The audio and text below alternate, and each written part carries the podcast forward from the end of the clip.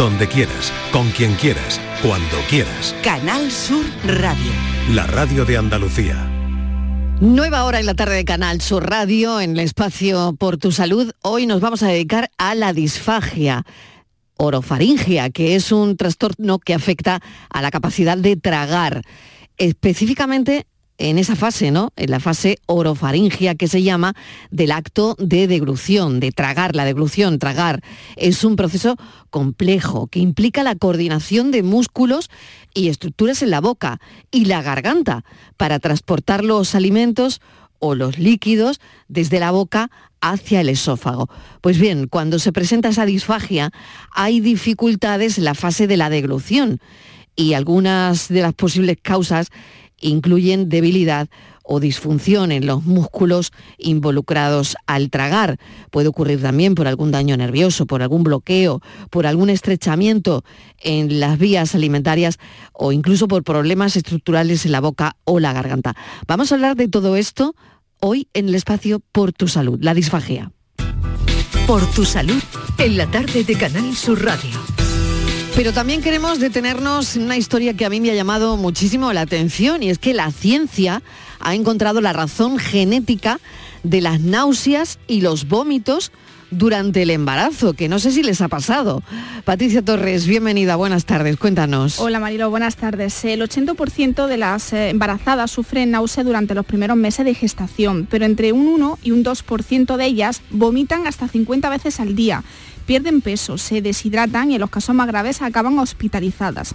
Es una enfermedad incapacitante llamada hiperémesis gravídica. Hasta hace unos meses se desconocía qué mecanismo hacía que las mujeres vomitaran durante el embarazo. Pues acaba de publicar en Nature una nueva investigación. Los autores principales del trabajo son Stephen O'Rahiri de la Universidad de Cambridge en Reino Unido y Marlena Fezzo de la Universidad Southern California en Los Ángeles. Los investigadores encuentran que el origen del trastorno es una hormona producida por el feto. La respuesta a esas náuseas tiene tres letras y dos dígitos y es la proteína GDF15. Es una hormona que actúa sobre el tronco del encéfalo. La segrega el embrión en sus primeras etapas de crecimiento y es la responsable de las náuseas y los vómitos propios del embarazo, también de su forma más grave, que es la hiperémesis gravídica. En un principio, Marilo, se pensaba que las mujeres que tenían unos niveles altos de esta hormona antes del embarazo no podían soportar el aumento extra que este conllevaba y por eso desarrollaban unos vómitos excesivos. Pero este reciente análisis sugiere justo lo contrario. Eh, la coautora, Marlena Fexo, eh, que además eh, no solamente habla como investigadora, sino como conocedora de primera mano del trastorno, ella relata que cuando estaba embarazada enfermó tanto que apenas podía moverse sin sentirse mal. Al tratar de averiguar por qué, se dio cuenta de lo poco que se sabía sobre lo que le pasaba, a pesar de que las náuseas y el embarazo son muy comunes. Ahora entiende la causa de la hiperémesis gravídica y están a punto de desarrollar tratamientos efectivos para evitar que otras madres pasen lo que ha pasado ella. Y esto es un objetivo necesario, pues los tratamientos para este trastorno escasean. En la hiperémesis gravídica se basan en reponer la adecuada hidratación y nutrición e instaurar una pauta de medicación. Y a medida que hay una mejora, pues se reintroduce de nuevo la dieta, mientras que paulatinamente se va disminuyendo la medicación. Fundamentalmente el tratamiento incluye el complejo de vitamina B y pequeñas dosis de antihistamínicos. A veces se recurre a los antiácidos cuando se asocian esas náuseas con el retraso en el vaciamiento del estómago. Otras medidas aconsejadas que parecen influir en el alivio de los síntomas consisten en comer poca cantidad, muchas veces, ingerir algo nada más eh, levantarse, beber líquidos fríos en lugar de calientes y el jengibre, Marilo, que ha demostrado su eficacia en estudios.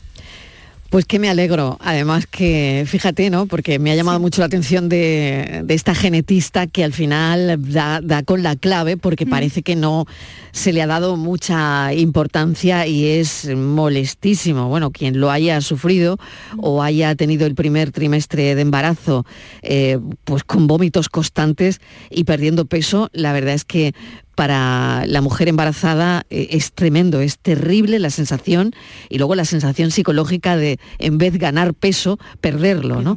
En fin, bueno, esto que me parece muy interesante, eh, hoy lo queríamos comentar con Patricia Torres, a la que le damos las gracias por la historia. Luego, por otro lado, también, cuando se trataban los vómitos hace años en el embarazo, hay, bueno, pues un, un episodio de este país lamentable, muy triste, que es el tema de la talidomida, ¿no? En ese tratamiento que se le daba a las mujeres embarazadas y que, como ya todos sabemos, pues causó todo lo que causó, ¿no? Las malformaciones en, muchas personas, ¿no? en muchos niños que nacían de madres que habían tomado ese tratamiento para los vómitos en el embarazo.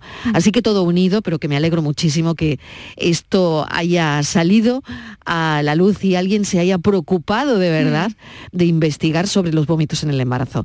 Gracias, Patricia. A ti un abrazo, Marilo. Bueno, unos dos millones y medio de españoles sufren disfagia orofaringia. Es un trastorno de la delución, como hemos contado al principio, que se incrementa con la edad y que ocasiona atragantamientos que pueden ser mortales y que el organismo no reciba también los nutrientes que necesita. La sufren el 40% de las personas que se encuentran en un hospital y un 70% de quienes viven en una residencia. El lunes fue el Día Mundial de la Disfagia Orofaringia y hoy en Por Tu Salud queremos conocer los principales mitos sobre esta patología tan frecuente pero desconocida por gran parte de la población. Lo vamos a hacer como siempre, como cada viernes, con Carlos Mateos, coordinador del Instituto de Salud Sin Bulos, y también eh, a la doctora Madalena Pérez Ortín, vocal de la Comisión Laringología, Voz y Foniatría de Glución de la Sociedad Española de otorrinolaringología y cáncer de cabeza y cuello. Buenas tardes, eh, Carlos, ¿qué tal? ¿Cómo estás? Hola, buenas tardes, Mariló. Vamos con todo. Esta semana se ha presentado esa primera acreditación de hospitales comprometidos con estos pacientes que me parece muy interesante, ¿no? Comprometido con los pacientes de disfagia, ¿no? Mm, ¿En qué ha consistido esta, esta acreditación? Bueno, pues se trata de un certificado que da la Sociedad de Otorrinolaringología a aquellos centros sanitarios que incluyen menús especiales para los pacientes con disfagia. Pretenden así fomentar que se preparen comidas especiales para ellos, que son, bueno, como bien has dicho, cuatro de cada diez pacientes hospitalizados y evitar que sufran atragantamientos que pueden ser eh, mortales, eh, desgraciadamente. Mm. ¿Quieres decir que no todos los hospitales entonces tienen esos menús especiales para ese tipo de patología, para, para la disfagia? Pues desgraciadamente no. Es muy curioso que haya tantos pacientes con disfagia en los hospitales y no todos los servicios de restauración de los mismos preparen comida y bebida con la textura adecuada para que puedan tragarlo, lo que, claro, inevitablemente hace que se produzcan más complicaciones para la salud de estos pacientes. Eh, por lo que comenta la Sociedad de Otorrinolaringología, si no hay un otorrinolaringólogo concienciado con la disfagia en el hospital que consiga convencer incluso al gerente de la necesidad de adaptar mm. los menús, la verdad que eso es muy difícil que ocurra. Claro, si eso sucede en los hospitales, que son los centros que realmente están más enfocados a la salud, eh, ¿qué pasa entonces con algunos restaurantes? ¿no? Te pregunto porque me parece curioso. Pues sí, sí, podemos imaginar que incluso en, los hospitales pasa esto, pues en los restaurantes, eh, pues la situación, como te puedes imaginar, es que no hay, no hay menús para personas con disfagia o faringia. Eh, la verdad que, eh, por ejemplo, en, celiaquía encontramos cada vez más restaurantes con opciones para celíacos, incluso hay hasta cafeterías que son específicas para, para, ellos, por ejemplo. Pero la disfagia, a pesar de que es mucho más numerosa, hay muchos más pacientes con disfagia o faringia que celíacos, pues eh, no hay nada. Las personas con esta patología se quedan muchas veces en casa porque, claro, no quieren arriesgarse a atragantarse. y, bueno, pues claro, lo que ocurre es que sus posibilidades de socializar pues eh, se reducen. Estas personas se acaban aislando, ¿no? Claro, son personas que, claro, que terminan eh, aislándose. Claro, claro, porque mm, es una situación muy incómoda llegar a un sitio, no tener nada para eh, ningún menú preparado para ellos, se tendría que llevar algo de casa, en fin, y es, mm, es una situación muy complicada. Por eso la Sociedad de Otorrinolaringología quiere acreditar también más adelante a los restaurantes que tengan en cuenta las necesidades de los pacientes con disfagia. Es que me parece muy bien y muy necesario, ¿no? Vamos a seguir hablando de la disfagia con la doctora Magdalena Pérez Ortín, que es vocal de la Comisión de Laringología eh, voz, foniatría y delución de la Sociedad Española de Otorrinolaringología y Cáncer de Cabeza y Cuello. Doctora Pérez Ortín, buenas tardes, bienvenida. La tenemos ahí, parece ¿Sí? que... Sí, ahora, ahora, ahora. Hola, ¿qué tal? Buenas tardes. Encantada de saludarla, doctora. En primer lugar, eh, felicidades por su iniciativa ¿no? de acreditar eh, hospitales concienciados con la disfagia eh, orofaringia. Eh, ¿En qué consiste esta acreditación? Bueno, esta acreditación consiste en eh, centros donde ya haya una atención integral al paciente con disfagia, es decir, donde se le pueda cribar, se le pueda diagnosticar, se le pueda tratar y sobre todo, como ha dicho Carlos, se le pueda mantener seguro durante su estancia hospitalaria. Es decir, los pacientes con disfagia orofaringia pueden tener eh, unas infecciones llamadas neumonías aspirativas, Claro. que es que la comida se ha ido hacia el pulmón. Al pulmón, claro. Entonces, lo que queremos, claro, lo que queremos evitar es eh, que se disminuya ese número de eventos que ocurren dentro de los hospitales. Inicialmente dentro de los hospitales y en un futuro, pues esperemos que en todos los sitios, claro. Claro, importantísimo, doctora. La mayoría de las personas no saben qué alimentos son seguros para estas personas con disfagia, ¿no? No sé si usted podría ponernos algunos ejemplos. Sí, por ejemplo, cuando nosotros decimos a un paciente que tome una dieta blandita, lo primero que le dan es una sopa, porque entienden que una, que una sopa es una dieta blanda. Justo el lo problema de la contrario, sopa, claro. Mm. claro, es todo lo contrario. Eso es lo que nosotros llamamos una doble textura. Una doble Mm. textura es cualquier alimento que comemos que tiene líquido y sólido a la vez. Es decir, nosotros hablamos más que de alimentos, hablamos de texturas. Entonces, por ejemplo, eh, la sopa, la naranja, la sandía, son alimentos con mucha cantidad de líquido y un sólido en la boca. Eso hace que la coordinación de la deglución sea más compleja y que sean precisamente los alimentos más peligrosos, cuando tradicionalmente es lo que se le ha dado a un enfermo convaleciente, por ejemplo. Pues vamos a seguir hablando enseguida. Voy a hacer una pequeña pausa, doctora y Carlos, para unos consejos y enseguida abordamos más cuestiones sobre este tipo de disfagia. La tarde de Canal Sur Radio con Mariló Maldonado. Aquadeus, ahora más cerca de ti, procedente del manantial Sierra Nevada, un agua excepcional en sabor, de mineralización débil que nace en tu región. Aquadeus Sierra Nevada es ideal para hidratar a toda la familia y no olvides tirar tu botella al contenedor amarillo. Aquadeus, fuente de vida, ahora también en Andalucía. Termina el año en verde con los Social Energy Green Days. Llévate 200 euros en tu batería virtual con Quiroluz, con seguro todo riesgo incluido los dos primeros años y grandes descuentos con hasta 25 años de garantía en todas nuestras instalaciones de primeras marcas. Pide tu cita al 955 44 11 11 o socialenergy.es. La revolución solar es Social Energy. En Rota cambiamos el alumbrado de la Avenida María Auxiliadora a luces LED que aumentan la eficiencia energética y reducen la contaminación. Así bajamos emisiones de CO2 y contribuimos al ahorro. Pensando en mejorar el uso de la vía pública. EDUS Rota 2020, cofinanciada con fondos FEDER. Programa Pluriregional 2014-2020. Una manera de hacer Europa. Canal Sur Radio. Para ahorrar agua en casa yo ya no descongelo bajo el grifo. Dejo las cosas fuera con antelación y listo. Gracias a tu ayuda hemos logrado reducir el consumo de agua, pero la sequía persiste y la situación es grave, porque no hay agua que perder. Cuida cada gota. Emasesa, tu empresa pública del agua. 50 años brindando juntos por Navidad. En Supermercados Más, disfruta de estas fiestas con los langostinos cocidos a 7,99 euros el kilo y más de mil ofertas más hasta el 6 de enero. Gana una de las 200 cestas de Navidad que regalamos. Esta Navidad, Supermercados Más. ¿Juega tu equipo? No dejes que el tráfico te meta ni un gol. Que la gran parada del partido de hoy sea la de Tusam. Deja el coche en el banquillo y ve el partido con Tusam. Tusam, el mejor refuerzo de la temporada para tu equipo. TUSAM, Ayuntamiento de Sevilla. Ya está aquí Sevilla On Ice, el parque de atracciones más divertido de la Navidad. Abierto todos los días hasta el 7 de enero en el Muelle de las Delicias. La pista de hielo cubierta más grande de Europa. Noria Gigante y la nueva atracción, Super Ratón Noel. SevillaOnIce.com. Ven a disfrutar en familia. A Belén, señores, al Belén viviente, que tu Sam te lleva donde está la gente. A Belén familia, al Belén que brilla, que tu Sam te lleva siempre por Sevilla. Estas fechas deja el coche en casa, porque nadie te acerca a la Navidad como tu Sam. Feliz tu Sam. Ayuntamiento de Sevilla.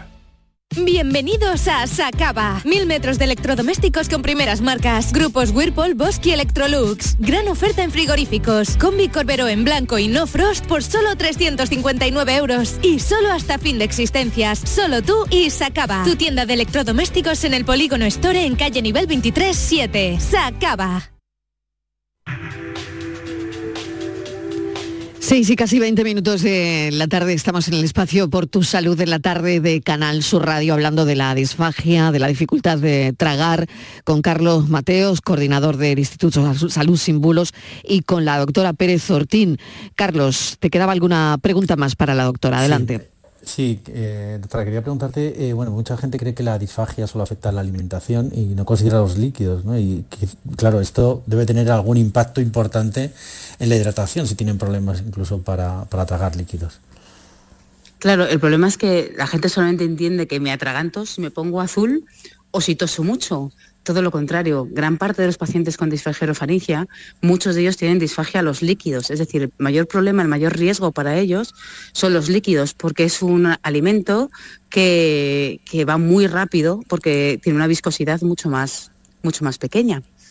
Entonces, eh, la gente no es consciente del problema que supone si un paciente está aspirando los líquidos de manera constante, porque muchas veces no lo ven, porque muchas veces esos pacientes no tienen reflejo de tos, eh, y entonces desde fuera la familia no es consciente de que, de que esa persona está teniendo eh, una disfagia líquidos. Y entonces pues aparecen las deshidrataciones, aparecen las infecciones urinarias de repetición, los fracasos renales, muchas veces asociados a esa disminución de la ingesta de líquidos. Incluso la persona puede tener, puede peligrar la vida, doctora. Por supuesto, porque lo que hace la disfagia orofaringia no es, mm, en la gran mayoría de los casos, no es un problema agudo de un momento, sino que poco a poco va minando la salud de la persona. Poco a poco voy teniendo infecciones respiratorias, voy teniendo peor calidad de vida, toma de antibióticos, ingresos hospitalarios, merma la calidad de vida y eso eh, hace que el paciente vaya deteriorándose poquito a poco. Eh, por supuesto que puede haber una mortalidad asociado a uno de esos eventos eh, infecciosos en el que el paciente entra con una neumonía aspirativa y se va deteriorando su, estado, su estado físico hasta la, hasta la muerte. Y si no, simplemente el paciente poco a poco se va haciendo más delgadito, va perdiendo peso, se va deteriorando, va cogiendo infecciones y poco a poco se va un poco apagando, por decirlo de alguna manera. Carlos. Bueno, eh, aquí eh, hemos visto también que la disfagia lo hemos asociado a la edad, pero mm. Mm, mucha gente tampoco es consciente de que puede afectar también a niños, ¿no es así? Eh, por supuesto. de hecho, bueno, hay en uno de los hospitales acreditados, La Paz tiene una unidad de disfagia infantil. Los niños, primero, todos los niños tienen un proceso de aprendizaje de la deglución, por lo tanto, todos pueden estar en un riesgo determinado de en un momento determinado de su vida tener un poquito de disfagia orofaringia pero luego eh, asociamos todos los pacientes eh, infantiles que también tienen enfermedades, que también ingresan en hospitales por otros motivos y que por esa enfermedad por la que tienen que ser ingresados acaban teniendo una disfagia orofaringia, bien quirúrgica o médica. Y se sabe también, doctora, que ciertas enfermedades pueden provocar este tipo de disfagia, ¿no? No sé si puede contarnos cuáles son esas enfermedades y la relación que tienen además con la disfagia. Claro, bueno, a ver, eh, hay muchas enfermedades que pueden producir disfagia La... Se asume que cualquier paciente que está cinco días sin ingerir alimento por boca está ya en un riesgo de disfagia. Cualquier persona simplemente por, la edad eh, tiene un riesgo de padecer disfagia según va cumpliendo años. Pero, por ejemplo, todas las patologías neurológicas degenerativas, Parkinson, Alzheimer, ELA, esclerosis múltiple, son pacientes de altísimo riesgo todos los pacientes que ingresan en una UCI. ¿Por qué? Cuando yo ingreso en una UCI tengo una gran pérdida de masa muscular, lo cual, igual que pierdo masa muscular en una pierna y me cuesta ponerme de pie después de estar un tiempo en la UCI, mi garganta también pierde masa muscular. Por lo tanto, también pierdo esa habilidad para poder eh, tragar. Em, cuando, por ejemplo, yo tengo una patología oncológica, eh, esa patología oncológica muchas veces, sobre todo si la patología oncológica es de cabeza y cuello, produce problemas en la salivación, produce problemas puramente anatómicos y mucho más si encima se realiza una cirugía, que van a llevar a alteraciones estructurales que lleven a una disfagia orofaringia. Es decir, todas estas enfermedades, las neurológicas por alteraciones de la coordinación, eh, la estancia en UBI muchas veces por la pérdida de masa muscular, las cirugías por las alteraciones estructurales, me van a llevar a tener una disfagia orofaringia. Carlos. Sí, eh, me llama la atención que eh, también parte porque la, patología es desconocida por gran parte de la población, que pueda haber pues neumonías que en realidad esconden una disfagia, ¿no? Lo comentaban, lo comentaba una pediatra que, llegó a la disfagia en, la presentación precisamente por esto, porque veía que había muchas neumonías y descubrió que había una, una disfagia detrás. Puede haber muchos diagnósticos equivocados, no sé si solamente en niños o también en, adultos. Tanto en niños como en adultos. Es decir, eh, cuánta gente, pues no, es que el abuelo se pone siempre malo, es que es el 4-14 de años, es que claro, como ya es mayor es normal. Bueno, pues no es normal que una persona se acatarre muchísimo. Se acatarra muchísimo, puede ser que haya alguna persona que sea normal, pero lo, que hay que hacer es intentar buscar si hay un motivo para que una persona que no se acatarraba tanto, de repente se acatarre cuatro veces al año o cinco veces al año. Eh, y en los niños pasa lo mismo. Nadie asume que un niño pueda tener una alteración. Pero si un niño está, eh, tiene, tiene pérdida de peso, no gana peso, eh, hay alteraciones a la hora de comer, el niño rechaza la comida, tiene congestión ocular cuando está comiendo, pues hay que pensar que ese niño puede tener una disfagia orofaringia. ¿Hay, eh, doctora, dispositivos que pueden ayudar a tragar mejor? Sobre todo lo que el tratamiento de la disfagia orofaringia se basa fundamentalmente en la terapia logopédica, en algún caso en alguna terapia quirúrgica y aunque parezca una tontería y que no es importante, la adaptación de la dieta es probablemente una de las medidas más eficaces para mejorar la calidad de vida de los pacientes. Es decir, el hecho de que la dieta sea la correcta permite que ese paciente esté seguro, no se aspire y segundo, eh, esa dieta sea eficaz y por lo tanto ese paciente se nutra correctamente. Entonces, el primer paso siempre va a pasar por adaptar una dieta correctamente. Eso no significa que el paciente tenga que comer puré todo el tiempo y un puré verde siempre. Las dietas se pueden adaptar, hay espumas, hay, hay diferentes formas de adaptar la dieta para que incluso un paciente con una disfagia muy severa pueda tener al menos la sensación oral de tener un alimento en boca. Carlos. Sí, eh, bueno, antes has comentado, doctora, el, tema de los logopedas, pero ¿cuál es el papel del, otorrino en, en, el tratamiento de la disfagia? Bueno, el otorrino, nosotros somos de siempre los endoscopistas, los clínicos, los especialistas en, eh, la garganta. Por lo tanto, eh, las personas que mejor conocemos cómo tiene que funcionar y la coordinación, la anatomía y la inervación de esta zona somos nosotros. Tenemos técnicas tanto endoscópicas a través de eh, rinofibrolaringoscopios como a través de pruebas radiológicas llamadas videofluoroscopias en las que nosotros podemos evaluar ese trastorno y ver que esa disfagia, eh, si es estructural o si puede ser neurológica o cuál es el motivo. Es decir, nosotros jugamos un papel fundamental en el diagnóstico adecuado de esta patología y en algunos casos, cuando el tratamiento es quirúrgico, pues ese tratamiento también pasa por nuestras manos.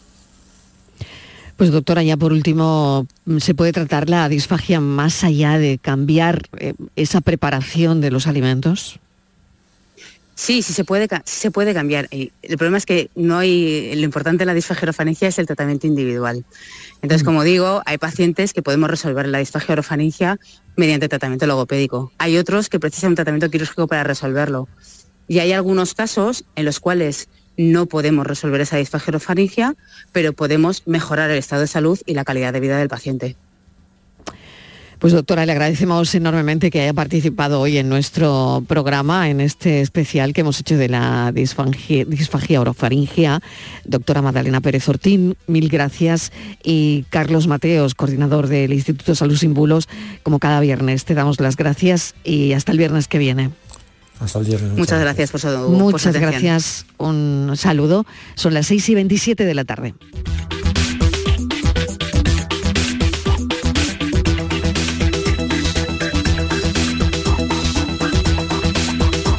La tarde de Canal Sur Radio Con Mariló Maldonado.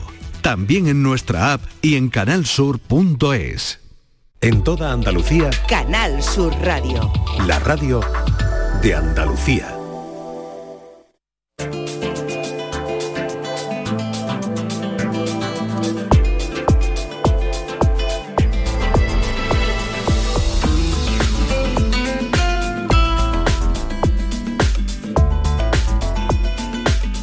Pues así son los viernes en la tarde de Canal Sur Radio. Pues fíjense, ¿no? Eh, hemos tenido a las 4 nuestro cafelito y beso, nuestro café de las 4. A las 5 los millennials, eh, bueno, pues que han llegado hablándonos de, hablándonos de viajes de Japón. Después también el cine con Bellido, que hoy además recibe el premio ASECAN por su trayectoria y le hemos mandado un abrazo y un beso muy fuerte. Hemos hablado de la disfagia en nuestro espacio de salud. ¿Y ahora qué hacemos? Pues turismo, ¿por qué no? No puede faltar nada. Fíjense, ¿no? Lo que es el viernes en la radio y en la tarde, ¿no? Un compendio de cosas muy interesantes que seguro que algunas de ellas les puede interesar. Hoy en Destino Andalucía nos va a llevar hasta Doñana, Eduardo Ramos. Pero fíjense, para visitarlo por la noche, porque Doñana pues tiene, pues tiene eso también.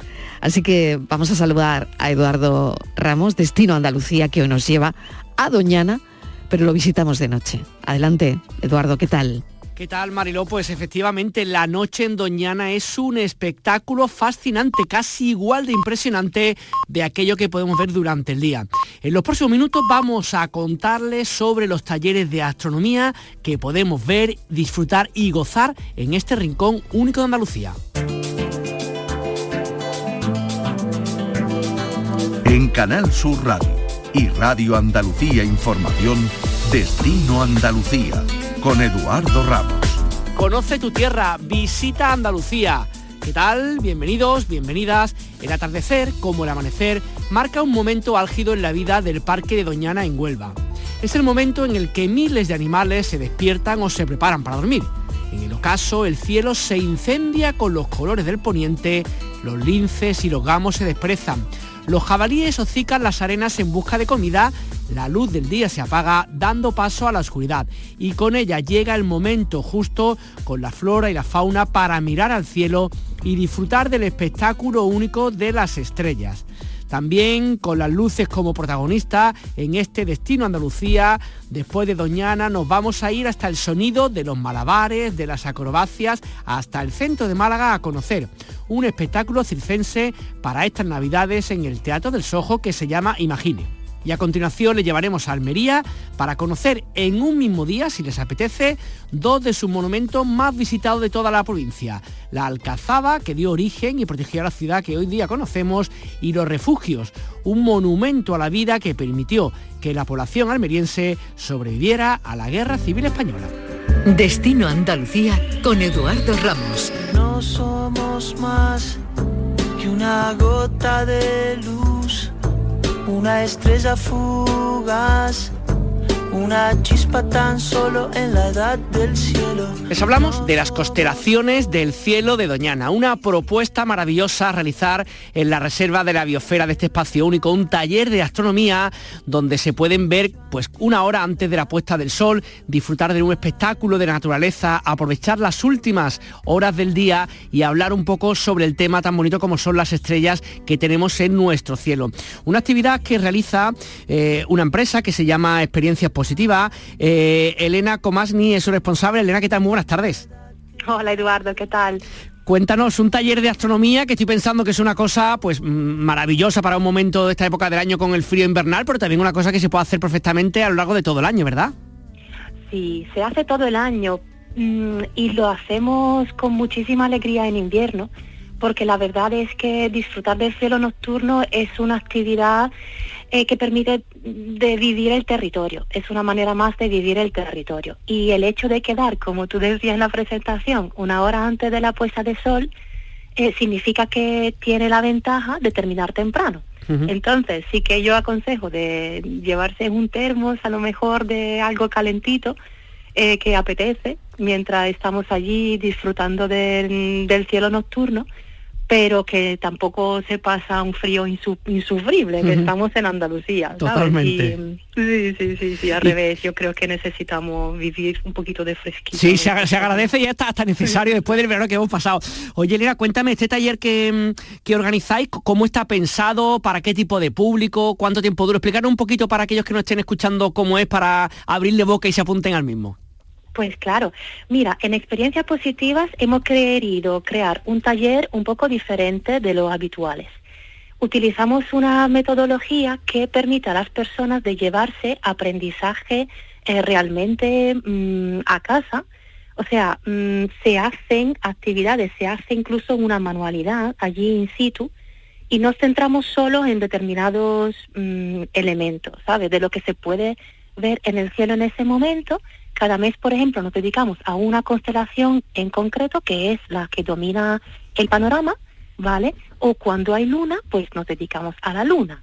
Eh, así que cerramos un poquito ese cono de, ese abanico, ¿no? De temática que es tan amplia en, la astronomía para llevarnos realmente cosas aprendidas. Luego tenemos a disposición, evidentemente, eh, pues prismáticos, telescopio, puntero láser astronómico, porque queremos dar así una introducción, ¿vale? Normalmente hacemos una introducción que vale para familias o para personas que ya algo saben de astronomía, pero no es lo mismo vivirla en el sitio. Y además tenemos sesiones específicas eh, mm, sobre temáticas que merecen la pena en ese momento, pues, eh, tener un, algo un poquito más tratado con más profundidad. Entonces, cuando es el solsticio, pues tratamos sobre todo de ese tema, o cuando hay planetas, pues nos dedicamos a ellos. Que además estoy pensando, mm, para aquellos oyentes que estamos ya en la época en la que estamos prácticamente navideña, con los regalos de esta época del año, que a veces uno se agobia, qué regalo, qué regalo, que se me ocurre... Exactamente, regalar una experiencia como esta, decir, oye, ¿qué te parece ir a ver las constelaciones de Doñana? Eso es una cosa maravillosa y que después la gente ya se vaya organizando contigo en función de cuando tú haces las visitas. ¿No? Sí, eso es perfecto, porque trabajar con un grupo ya preformado, pues la verdad es que eh, resulta una experiencia que se disfruta muchísimo y, mm, es algo compartido. Eh, es algo que nunca nadie nos podrá llevar lo que mm. llevamos dentro, ¿no? Las vivencias y, se disfruta mucho. Oye, cuéntame, los talleres que hacéis, me has comentado antes que había gente que puede tener un poquito más conocimiento, mm, más o menos la gente que va son gente que conocen algo, gente que no tiene ni idea de nada, un poco para todos los públicos. ¿Cómo enfoca un poco estos talleres, Elena? En general, yo lo enfoco para todos los públicos, porque eh, pues sorprende. A veces hay niños, por ejemplo, que llegan con muchísimo conocimiento, sobre todo de datos, porque tienen una capacidad de memorizar cosas asombrosa, pero claro, no la pueden mm, bien ordenar, ¿vale? En el entorno. Y eh, a nivel de adultos, pues todos sabemos muchísimo realmente de astronomía, pero eh, vivirlo en el sitio y poder ver, por ejemplo, la galaxia de Andrómeda. Hemos visto todo, fotos mm, estupendas, ¿no? Eh, realizada incluso desde los telescopios astronómicos, pero ver la galaxia de Andrómeda con tus propios ojos, pues eh, realmente te produce una emoción totalmente diferente. Entonces, cuando es, cuando yo lanzo una fecha, por ejemplo, y la publico en la web de experiencias positivas, eso normalmente es un taller, digamos, abierto a todo público. Si ahora tengo una petición especial de un grupo eh, que me pide un nivel un poco más avanzado, pues yo me adapto. Soy eh, monitora, divulgadora astronómica por la Federación eh, de Asociaciones Astronómicas de España y, puedo, puedo adaptarme al nivel que se me requiere, ¿no? Elena, ¿y este tipo de actividades lo hacéis físicamente en, un único sitio? ¿Dónde lo hacéis? ¿A dónde, dónde cita a la gente? ¿En qué localidad o en qué punto de encuentro para hacer esta, digamos, esta visita? Bueno, el lugar mm, que yo prefiero, el lugar que yo adoro, estoy totalmente enamorada de este sitio, eh, se encuentra en la Puebla de Río, en el término municipal, en la eh, Reserva Natural de la Dehesa de Abajo, se llama así. Eh, es un lugar que se encuentra a no grande distancia de Sevilla, es un lugar levemente elevado, y, y una abertura de cielo mm, muy ventajosa y una calidad de cielo también eh, bastante, bastante buena. En verano vemos perfectamente la Vía Láctea, ahora la estamos despidiendo, ¿no? Porque en invierno se va acercando ya al horizonte, pero eso es un sitio que me gusta muchísimo para esta actividad. En los merenderos que hay eh, resulta muy, muy cómodo. Eh, pero mm, también hemos realizado actividades en otros sitios. Eh, me gusta realizar actividades de astronomía en lugares que tengan algún em, alguna alguna belleza, alguna relevancia. Eh, por ejemplo, la ermita de Cuatro Vitas en Boyullo de la Mitación, hemos hecho actividades allí. O las podemos llevar, ¿por qué no?, a lugares que se nos proponga. Mm, fincas, mm, con que tengan las características de cielo, digamos, em, decentes, se puede, se, puede, porque además con, claro, con los materiales que llevamos, pues nos adaptamos también que además estoy pensando, era en esta época del año donde las ciudades y pueblos andaluces compiten por tener las calles más iluminadas, más millones de puntos de luces LED o no LED, y de pronto nos damos cuenta que levantando la cabeza en lugares con oscuridad tenemos una luz natural todo el año que es una pasada, ¿eh? Sí, sí, sí, sí, la contaminación lumínica es totalmente eh, nuestra enemiga. Y, y, bueno, es buen ejercicio, por ejemplo, observar, levantar la mirada al cielo en el lugar donde vivimos, contar cuántas estrellas conseguimos ver, hablar con nuestros mayores que nos dirán que cuando ellos miraban arriba al cielo a lo largo de su vida seguramente podían, tenían más suerte que nosotros, podían ver más estrellas. Eso es, algo que nos tiene que llevar a reflexionar un poco. Sin duda. Pues nada, para aquellos que estén interesados, experiencias positivas, es quien organiza todos estos talleres con Elena eh, Comasni como su organizadora. Muchas gracias por estar con nosotros, que disfrutéis mucho, seguro que seguimos hablando los próximos meses. Un saludo, Elena. Gracias a vosotros, un saludo que el tiempo deja que el alma tenga la misma edad que la edad del cielo. Turismo, viajes, ocio, excavadas. Destino Andalucía.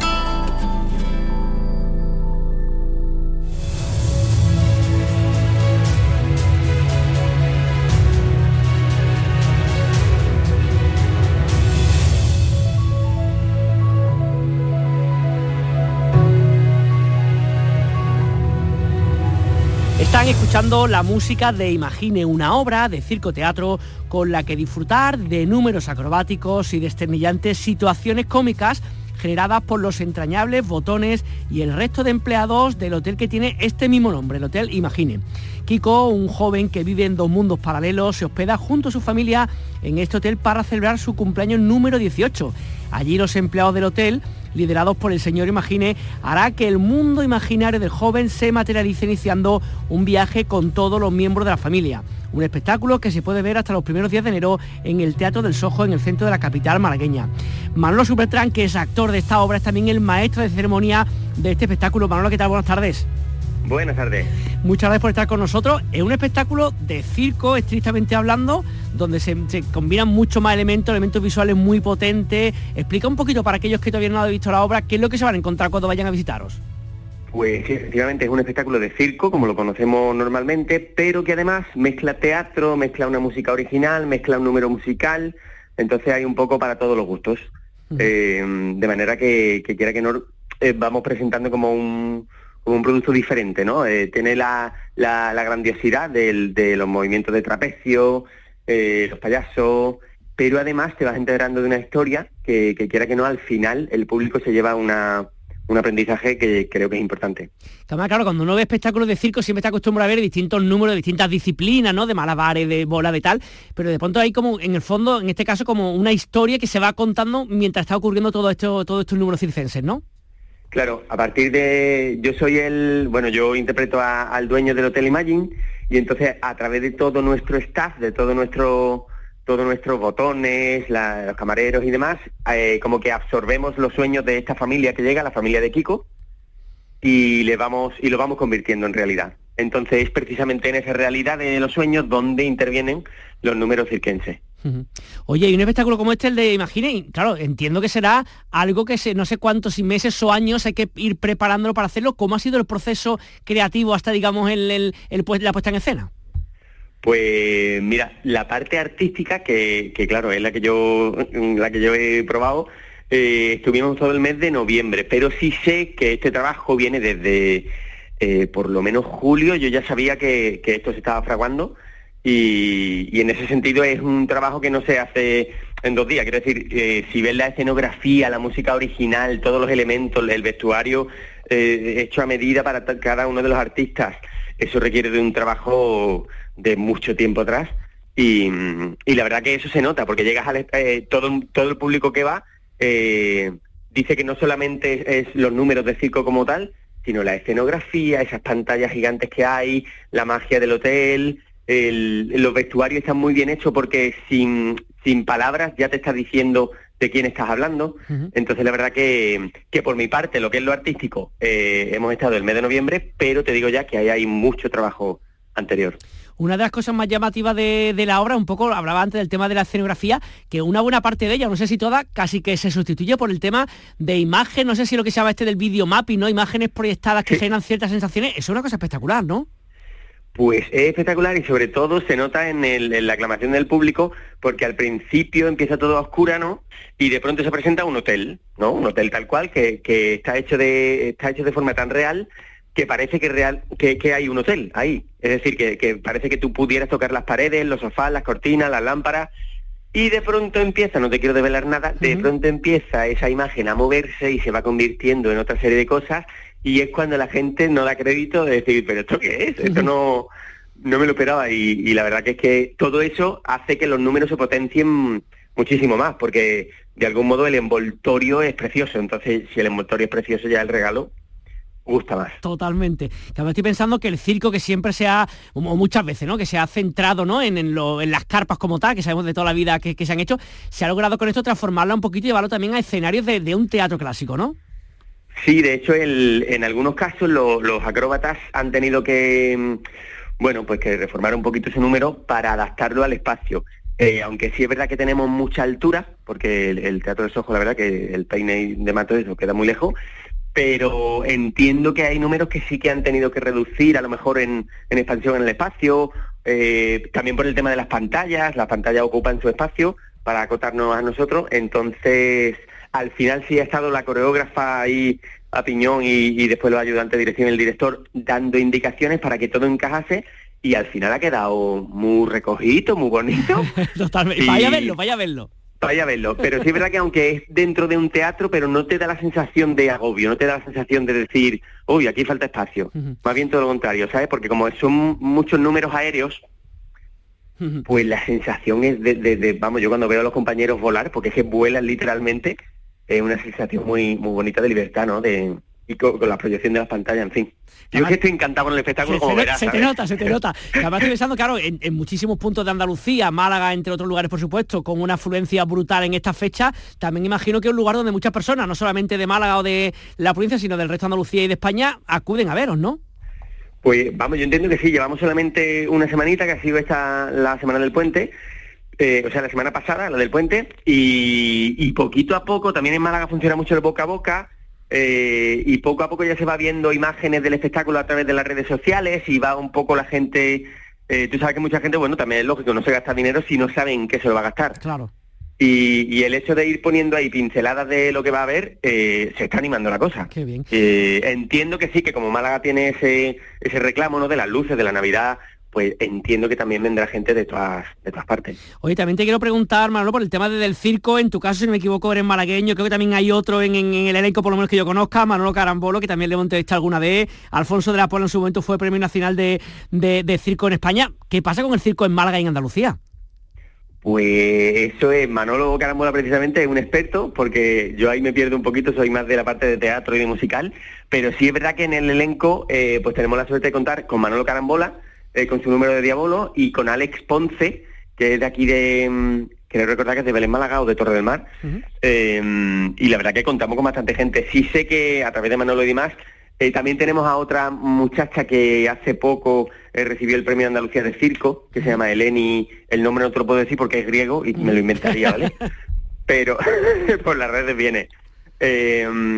Y ahí es que no te puedo responder yo lo más grande, pero sí sé que en Pizarra, en la Carpa de las Estrellas, se fraguan siempre talleres, se fraguan festivales pequeñitos de circo, acercando el circo a, a lo más pequeño y también a lo más grande, ¿por qué no?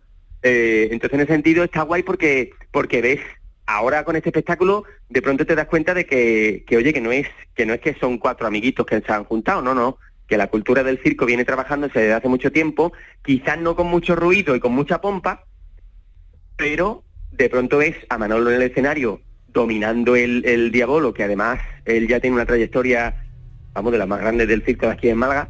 Entonces es un poco emocionante porque son cosas que tú dices, esto parece que pasa desapercibido y de pronto lo pones aquí en el escenario. Que es que Domingo, el director de, de Imagine, habla mucho de eso, ¿no? De poner en el escenario todo ese esfuerzo y todos esos sueños de tanta gente que se lo trabaja, eh, bueno, pues tanto yo como actor, como Manolo en su circo, y la verdad que emociona por eso, porque de pronto le das importancia a algo que se lleva trabajando mucho tiempo y que no todo el mundo se la da. Pues no contamos nada más, que se metan en la página web, que pongan Imagine, Teatro del Sojo en Mala, que echen un vistazo y aquellos que estén por aquí puedan pasarse, que seguro que no se van a arrepentir de, poder estar con vosotros. Manolo Supertran, actor de esta obra, muchísimas gracias por estar con nosotros y muchísimo éxito para las semanas que os quedan. Muchísimas gracias. En Canal Sur Radio y Radio Andalucía Información, Destino Andalucía, con Eduardo Ramos.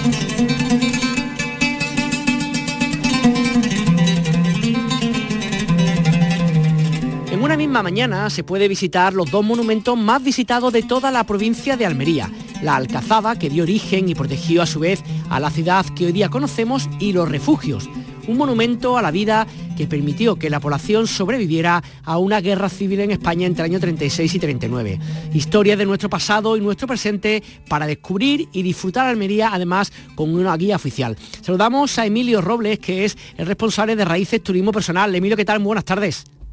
Hola, buenas tardes, Eduardo. Gracias por estar con nosotros. Cuéntanos un poquito, las personas que, se acerquen a Almería, que estén un fin de semana o que sean de ahí, que les apetezca, ¿qué es lo que le ofrecéis exactamente con estas visitas? ¿Qué es lo que van a poder ver en una mañana con vosotros? Bueno, pues Almería sin duda es un lugar que te permite realizar diferentes actividades, además lo bueno que tiene por su climatología, pues que te permite hacerlo durante todo el año dentro de esa gran oferta que hay tanto en la provincia como en, como en la ciudad nosotros tratamos de ofrecer, de hecho es la única visita que tenemos abierta al público, puesto que nosotros estamos especializados en la realización de visitas privadas, pero de esta manera sí que queríamos democratizar un poco el acceso a una experiencia de calidad en la cual en una misma mañana pues se pudiera visitar, como bien indicaba, la, fortaleza que dio lugar origen a, la ciudad, la ubicación actual en la cual la conocemos, que sería la, la propia Alcazaba de la Almería, de Almería junto con con el barrio de la Almedina y en segundo lugar, en este caso, pues sería la visita a los refugios de, la guerra civil. En una misma mañana, cada experiencia son, tiene una duración de dos horas y así en una misma mañana, pues como bien indicabas, pues se, ve, se ven y se visitan los dos monumentos más visitados y probablemente los más importantes de, la ciudad sin mm. duda y de la provincia. Para aquellos que todavía no conozcan estos monumentos, porque no lo describe un poquito cómo, cómo son y sobre todo una cosa que me parece muy interesante y es un poco este concepto de turismo personal, ¿no? Que les acompañáis a las personas que lo visiten para explicarles exactamente qué es lo que están viendo.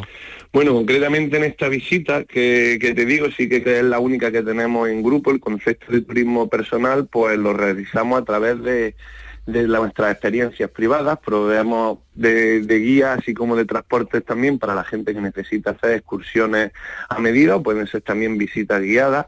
Básicamente eh, lo que lo que hacemos es tratar de llevar la experiencia de usuario al, turismo. Tenemos un servicio muy cercano desde el primer contacto con el cliente, tanto en la propia el propio desarrollo de, la experiencia, donde al final adaptamos el contenido, no las mil y una caras, nos gusta decir que el destino puede ofrecer a cada usuario, pues en función de sus condiciones particulares, ya sea de sus gustos, procedencias, eh, necesidades que pueda tener. No es lo mismo una familia que viaja que una pareja o una persona que viene en solitario y bueno, la idea es tratar de, adaptar eh, la experiencia a cada usuario para al final que el impacto que crea el destino sobre esta persona pues sea lo más personalizado eh, posible. Eso es, digamos, la oferta que tenemos con el grueso de, nuestra experiencia. Y respondiendo en este otro sentido a la otra cuestión que, me preguntabas por desarrollarte un poco esta, esta experiencia que, tenemos, que es la única que, como te decía, que teníamos en, en grupo, pues con un precio un poquito más asequible. También ahí, de hecho, tenemos una oferta planteada para quien, quien quiera coger eh, los dos monumentos en la misma mañana puede hacerlo, puesto que hay mucha gente al final, pues que por la geografía almeriense está no bien en la Alpujarra, en la zona del desierto, en la costa de Levante, y sí que aprovechan muchas veces eh, pues un viaje de un día para visitar la capital, ¿no? Y en este sentido, pues nuestra propuesta sería conocer los dos monumentos más importantes de, la ciudad y poder hacerlo en, en, una mañana para sacarle el máximo partido al, al tiempo que tengan que tengan a disposición estos viajeros o también para los locales. Yo en el caso que me toca, eh, Emilio, bueno, pues por ejemplo sí conozco la cazaba, que pude visitarla, pero me acuerdo cuando fui a los refugios, no sé qué ocurrió, que el día pues, estaba cerrado, no pude y tal. Cuéntanos un poquito, ¿qué, se va a encontrar la gente que visite los refugios? Bueno, referente a los refugios, pues la verdad es que es un monumento único. Además, nosotros les damos una, una orientación un tanto particular, sin entrar tanto un poco en la cuestión política, sí que enfocamos la experiencia a través de descubrir el monumento y lo que el monumento supone para la ciudad de Almería, puesto que a mí particularmente me gusta decir que una guerra civil, independientemente del, lugar ¿no? y el momento histórico donde se dé, es la página más negra que cualquier sociedad podría llegar a, escribir en, en, su historia. No obstante, lo que supuso la construcción de esta, de esta mega ciudad subterránea, 4,5 kilómetros de galerías subterráneas que se construyen a 9 metros de profundidad, pues mm, supuso un verdadero oasis de paz. A mí me gusta decir que eh, los refugios de la guerra civil fueron una isla de vida dentro de todo este caos, puesto que a pesar que las situaciones fueron eh, verdaderamente difíciles para la población, pero gracias a la construcción de esta grandísima obra de, ingeniería civil, pues la más grande de, toda Europa y que probablemente pues tenga poco parangón en, en todo el mundo, pues bueno, fue una cosa muy, muy fortuita y sin duda es un, es una experiencia que, no deja indiferente al viajero, ¿no? También hay que decir que, bueno, todo este tipo de, de experiencias, ¿no? Pues sí que en otros países, ¿no? Donde han tenido experiencias similares que puede, que puede haber, aunque ya te digo, como se me venía a la mente, ¿no? Los el visitar los campos de concentración, yo personalmente he estado en Auschwitz, aunque para mí la energía que se desprende, como te digo, es totalmente diferente porque nuestro enfoque, a pesar de estar hablando de contextos de, guerra en este caso, pues bueno, sí que se hace un, poco, un enfoque muy positivo, ¿no? Y tratando también, pues, a, la unidad y ensalzando el, monumento como lo que es, ¿no? Una red de laberintos que, que dio salvaguarda a más de casi 40.000 almerienses de los 50.000 que vivían. Oye, ¿y qué, qué, retroalimentación, qué feedback habéis recibido de los usuarios que han utilizado, digamos, esta experiencia turística que vosotros promocionáis en Raíces Turismo Personal? Pues bueno, justamente a esta cuestión, ¿no? Ahí sí que animo también muchas veces que hoy en día, cada día el, el, cliente, ¿no? Cuando va a tomar una decisión de qué tipo de actividad, con quién realizarla, pues sí que cada vez más la opinión de otros viajeros que previamente han disfrutado de esa experiencia pues la que declina un poco la, la balanza, ¿no? La verdad que a ese respecto pues sí que estamos muy muy contentos, tanto en nuestros perfiles de, de TriAdvisor como en, como en Google Maps, pues la verdad es que las reseñas y los comentarios, los feedbacks que hemos recibido de, de muchos de muchos clientes pues han sido muy satisfactorios, ¿no? En ese sentido me he encontrado gente que incluso no tenía cierto interés, ¿no? Y digamos un poco de presión de la persona con la que con la que podía ir, pues ha acabado viniendo a, a la experiencia, ¿no? Y la verdad es que es muy gratificante también como profesionales ves que le ponen mucha dedicación a tratar de crear una experiencia eh, diferente, ¿no? Con un punto de vista también, como te decía, unificador, integrador también y al final, pues bueno, ver que ver que toda esa dedicación al final queda plasmada en los comentarios de, los propios viajeros y la gente que decide finalmente pues probar esta experiencia, ¿no? Y cuando lees su feedback y lo que les ha parecido la experiencia y cuánto se han sorprendido también, pues la verdad es que es muy, muy gratificante y ayuda a seguir creando experiencia y valor desde el patrimonio y la cultura local aquí en Almería. Pues Emilio Roble, responsable de Raíces Turismo Personal, muchas gracias por acercarnos esta parte, digamos, de, de nuestra Andalucía, en este caso la capital almeriense, con esta visita a su Alcazaba y al refugio. Un saludo, que tengan muy buenas tardes, gracias por estar con nosotros. Muchas gracias, Eduardo, pues aquí os esperamos, un saludo. Como propuesta musical para esta semana nos vamos hasta Granada, a la sala tren donde este sábado hay concierto doble. Por una parte Vinaga, sonido pan, velocidad y canciones en castellano de este grupo formado en Madrid por jóvenes malagueños y por otra parte también podremos escuchar a Caravento, este dúo catalán que se han hecho un hueco en los escenarios de nuestro país y que estos días se encuentra tocando en Granada. Gracias por acompañarnos en el programa de turismo que semanalmente hacemos en Canal Sur Radio y en Radio Andalucía Información. Si quieren volver a escuchar esta edición o las que hemos ido emitiendo a lo largo de estos años, pueden hacerlo desde nuestra página web. Disfruten del fin de semana y desemplazamos a escucharnos aquí en el programa de turismo que descubre rincones de nuestra tierra. Destino Andalucía con Eduardo Ramos. Radio Andalucía Información y Canal Sur Radio.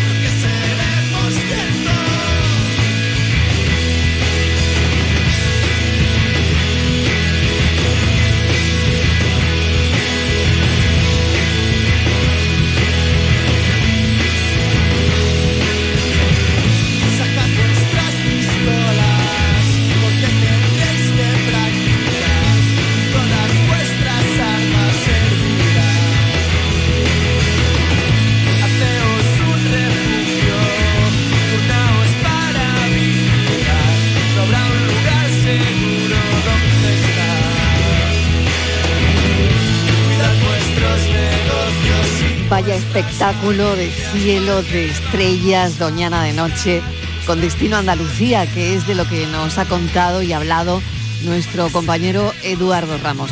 Nosotros lo tenemos que dejar aquí. La tarde de Canal Sur Radio vuelve el lunes a las 4 de la tarde para acompañarles hasta las 7 como siempre. Así que espero que tengan muy buen fin de semana y que estén ahí el lunes a las 4.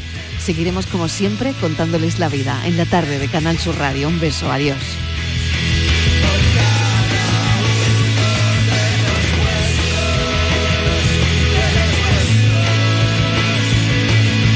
La tarde de Canal Sur Radio con Mariló Maldonado. También en nuestra app y en canalsur.es.